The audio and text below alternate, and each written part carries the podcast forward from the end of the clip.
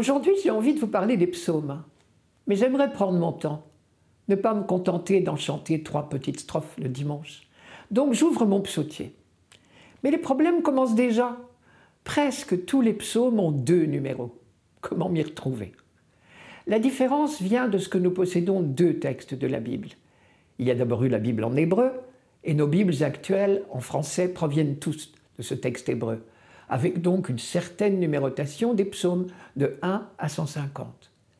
Mais vous savez qu'en un temps où les Juifs dispersés dans tout le bassin méditerranéen ne parlaient plus l'hébreu, vers 250 avant Jésus-Christ, la Bible a été traduite en grec, puisque à l'époque, tout le bassin méditerranéen parlait grec. Or, les traducteurs ont modifié la numérotation. Ils ont estimé que les psaumes 9 et 10 en hébreu n'en faisaient qu'un seul en deux parties, qu'ils ont numéroté 9a et 9b dans la traduction grecque. Et voilà, la différence était née. Elle va se propager presque tout au long du psautier. Et désormais, pour la plus grande partie du livre, le numéro du psaume en hébreu est plus fort d'une unité que dans le texte grec. La réconciliation, si l'on peut dire, se produit à la toute fin du psautier. Les trois derniers psaumes, 148, 149, 150, portent bien le même numéro dans la Bible et dans le psautier. Je ne résiste pas à l'envie de vous raconter la légende qui court au sujet de cette fameuse traduction.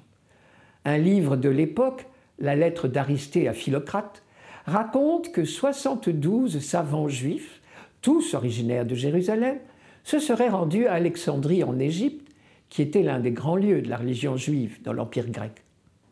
Rassemblés sur l'île du phare d'Alexandrie, mais travaillant séparément, dans des cellules individuelles, c'est-à-dire complètement isolés les uns des autres, les 72 traducteurs auraient rendu en 72 jours 72 copies absolument identiques, à la virgule près. Un vrai miracle. On a appelé cette traduction la Septante, puisqu'ils étaient environ 70.